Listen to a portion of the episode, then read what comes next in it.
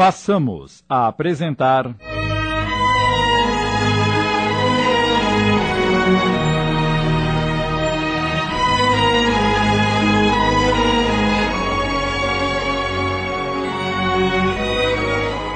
O Peregrino das Ilusões, inspirado na obra do espírito Henrique, psicografada por Abel Glazer, uma adaptação de Sidney Carbone.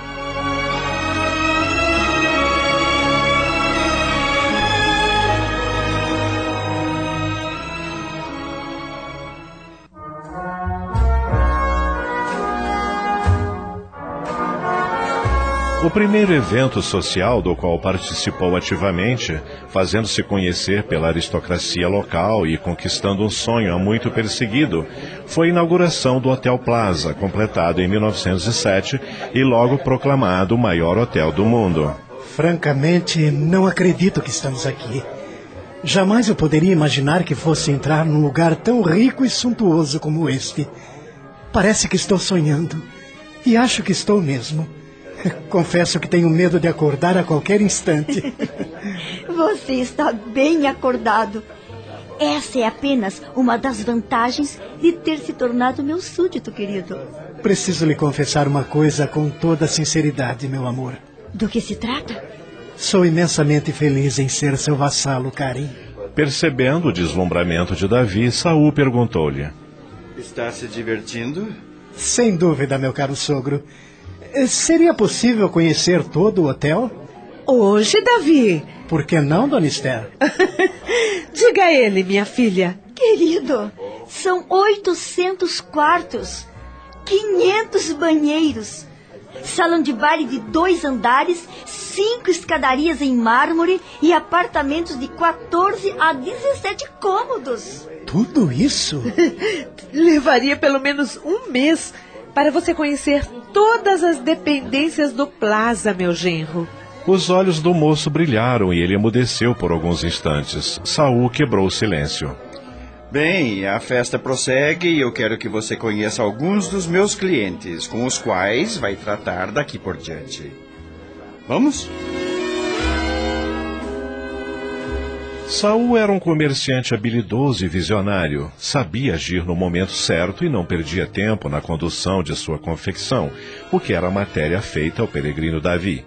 O sogro, cuja filha única era Karen, desejava fazê-lo seu sucessor. O templo da hotelaria era de fato suntuoso. A estrutura de 18 andares em ferro fundido, encimada por um teto de cobre esverdeado em estilo eduardiano, lembrava um castelo renascentista francês em escala maior e grande parte da decoração interna tinha vindo da Europa. Dominando a grande praça em frente ao hotel, na entrada do Central Park, fazia com que seus apartamentos de frente para o parque tivessem vistas magnânimas. A surpreendente brancura da edificação, pontilhada por fileiras regulares de janelas verdes, criava uma impressão majestosa ao primeiro contato. Davi sentia-se realizado, pois alcançara finalmente o lugar tão disputado ao longo de sua sofrida trajetória. Na festa encontrava-se o dono do hotel Algonquin, ao qual ele fez questão de ser apresentado como forma de desagravo pela perda do emprego. Não podia, entretanto, identificar-se, pois essa foi uma das exigências do sogro para permitir seu casamento com Karen. Seu passado estava sepultado. Davi, Quero apresentar-lhe o meu melhor amigo, Frank Case. Oh, sim. Como está, meu jovem? Parabéns pelo matrimônio, ao qual lamentavelmente não pude comparecer por estar em viagem. É um prazer conhecê-lo, senhor. Chame-me simplesmente de Frank. Pois bem, Frank.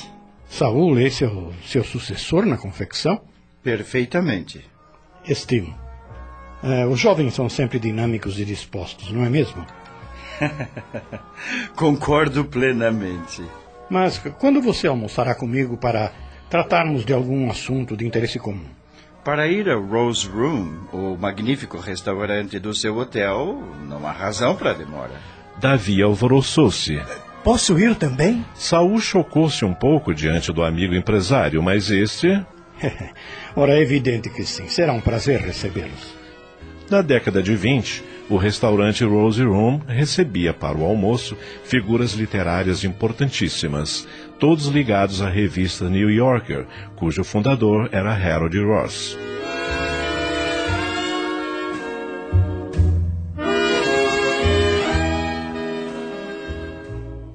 Uma semana depois, lá estavam Saul e seu genro no Rose Room. Saul, meu velho, vamos ao nosso drink? O de sempre? Sem dúvida. Quer também, Davi? Sim, obrigado.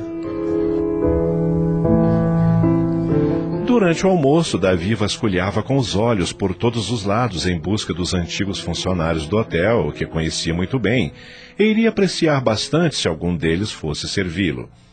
Satisfez-se quando Douglas aproximou-se trazendo o prato principal.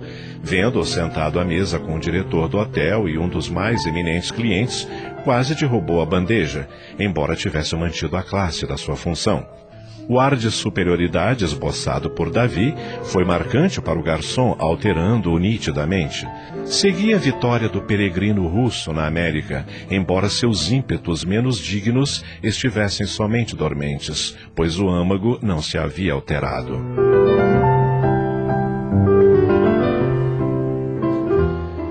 Fim da refeição, reunidos no saguão para saborear um licor, Davi ausentou-se por alguns instantes e deixou-se levar por bela moça que transitava pelo local. Senhorita, posso ser útil? Meu pai está demorando e eu estou preocupada. O senhor é do hotel? Quase. Quase? Tenho meus contatos no hotel, mas não sou funcionário. Se lhe for conveniente, posso auxiliá-la a encontrar seu genitor. Hum, não sei. Ao menos posso fazer-lhe companhia? Está bem, pode. Vamos nos sentar, por favor.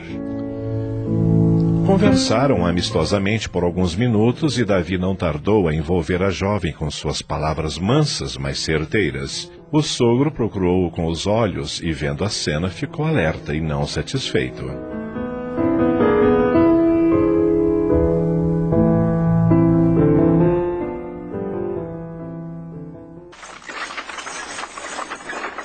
Retornando para casa, o assunto tornou-se inevitável.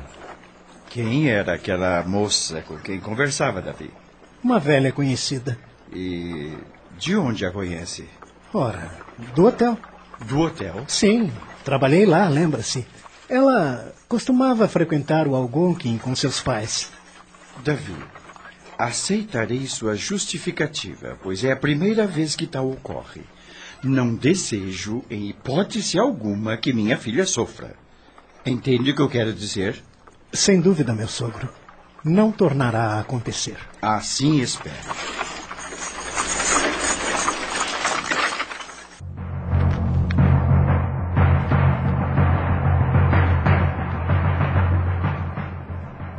A vida de Davi transcorreu sem profundas alterações por alguns anos, mas só fez aumentar sua arrogância e sua vaidade. Sentia-se superior às pessoas que o cercavam, embora tivesse origem humilde, a riqueza material envolveu-o completamente.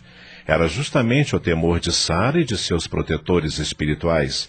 As intuições e inspirações para conter sua petulância já não eram ouvidas. Filhos não quis ter. Crianças nunca fizeram parte do seu planejamento, o que gerou constrangimento na família e a clara oposição da sogra. Eu não aceito, Karen! Quero netos! E você é minha filha única! O que há com seu marido? Nada, mamãe. Então, por que você não engravida? Estamos apresentando. O Peregrino das Ilusões.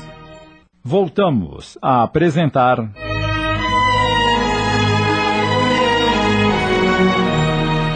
Peregrino das Ilusões. Uma adaptação de Sidney Carbone.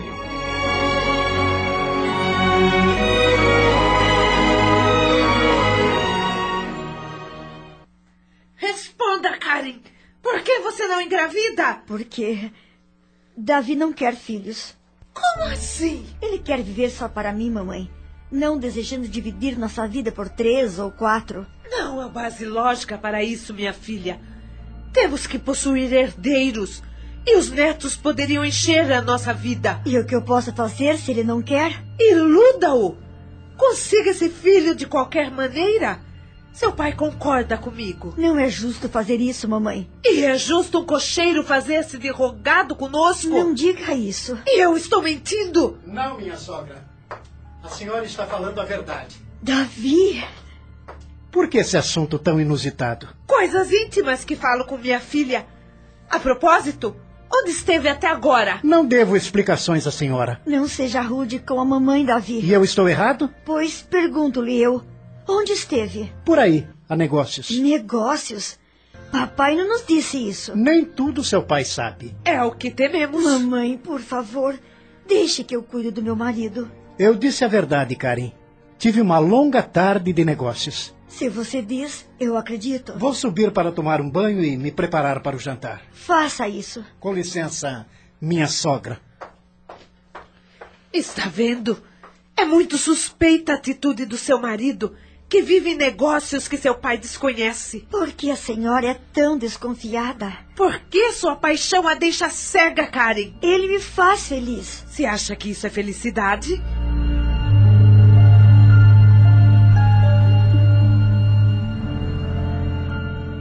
Longe dali, no subúrbio, o estado de saúde de Samuel agravara-se. Estava com tuberculose e não havia salvação.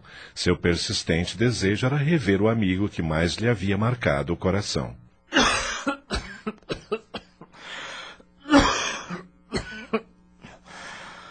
Você sabe onde ele mora. Não sabe, Martina? Sim, eu sei. E me faria um favor?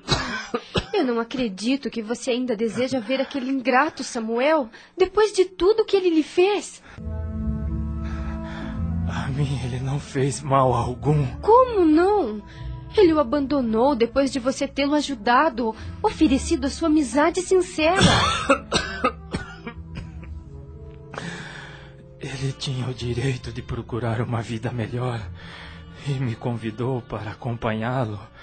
Eu é que não quis. E você é bom demais, Samuel. Vive justificando as faltas de todo mundo, mas ninguém tem pena de você. Isso não é verdade. Você tem. Por isso está sempre ao meu lado, me dando apoio. Porque você foi o único que me ajudou quando eu mais precisei. O mundo pode estar cheio de pessoas ingratas, mas esse defeito eu não carrego, graças a Deus. Então, minha amiga, atenda meu apelo, por favor.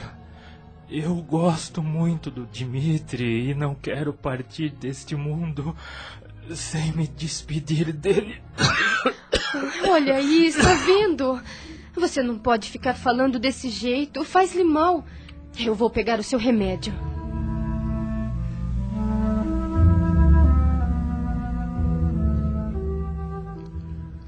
Naquela mesma noite, na casa de Davi, durante o jantar, Karen me disse que você passou a tarde realizando negócios, Davi. É verdade. Não quer me contar que negócios são esses? Saul, a hora das refeições é sagrada. Por que não deixa esse assunto para depois? Mamãe tem toda a razão. Concordo com ela, seu Saul. Durante o licor falaremos sobre isso. Eh, Lisbeth, me sirva mais um pedaço de carneiro, por favor. nesse momento, Matias, o velho cocheiro, surge à porta da sala de refeições. Com licença, seu Saul. Aproxime-se, Matias. Deseja falar comigo? Não, senhor patrão. É, traga um recado para o seu Davi. Recado para mim? Sim, há uma moça no portão perguntando pelo senhor. Uma moça perguntando pelo meu marido? É, sim, senhora. E o que ela quer? Não disse como se chama? É, disse sim, senhor. Chama-se Martina. Davi sentiu o estômago gelar e a comida caiu mal. Todos perceberam seu nítido constrangimento. Eu. Eu vou ver o que essa moça deseja. Volto logo. Com licença. Ele deixou a sala de refeições apressado, quase correndo. Matias seguiu. Esther, ironicamente, disse à filha: Será que essa tal Martina tem alguma coisa a ver com os negócios que o seu marido está realizando, Karen? Karen olhou para a mãe com ar repreensivo, mas não respondeu nada. Saul, percebendo o mal-estar da filha, Vamos continuar o nosso jantar ou a comida esfria?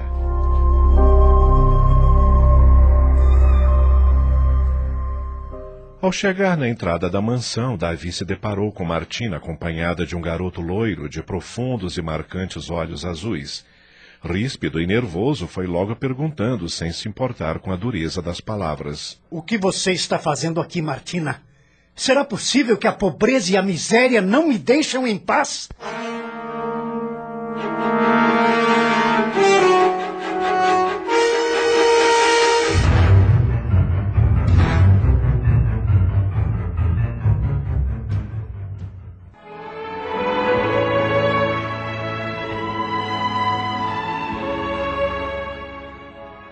Conforme comentávamos na semana passada, ao término do quinto capítulo desta série, o personagem Davi, com seu egoísmo e insensibilidade com relação aos semelhantes, vai em frente em seus propósitos menos dignos, mas mesmo assim sua mãe, no plano espiritual, se desdobra para que ele pudesse encontrar caminhos mais serenos e agradáveis.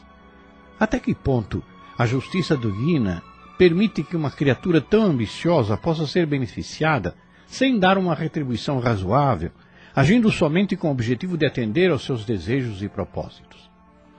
A misericórdia divina nos dá o livre-arbítrio até o ponto em que possa haver uma solução sem desespero. Mas no decorrer do tempo, se a criatura não perceber os erros e suas consequências, será levada a enfrentar situações trágicas. Não há acasos na vida de ninguém. Tudo tem causas que provocam efeitos. Cuidemos-nos para podermos enfrentar efeitos evolutivos em que a dor não seja a essência desses aprendizados. Acabamos de apresentar.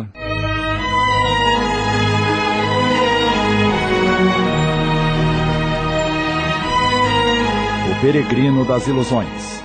Minissérie em 15 capítulos, inspirada na obra do Espírito Henrique, psicografada por Abel Gleiser. Uma adaptação de Sidney Carbone.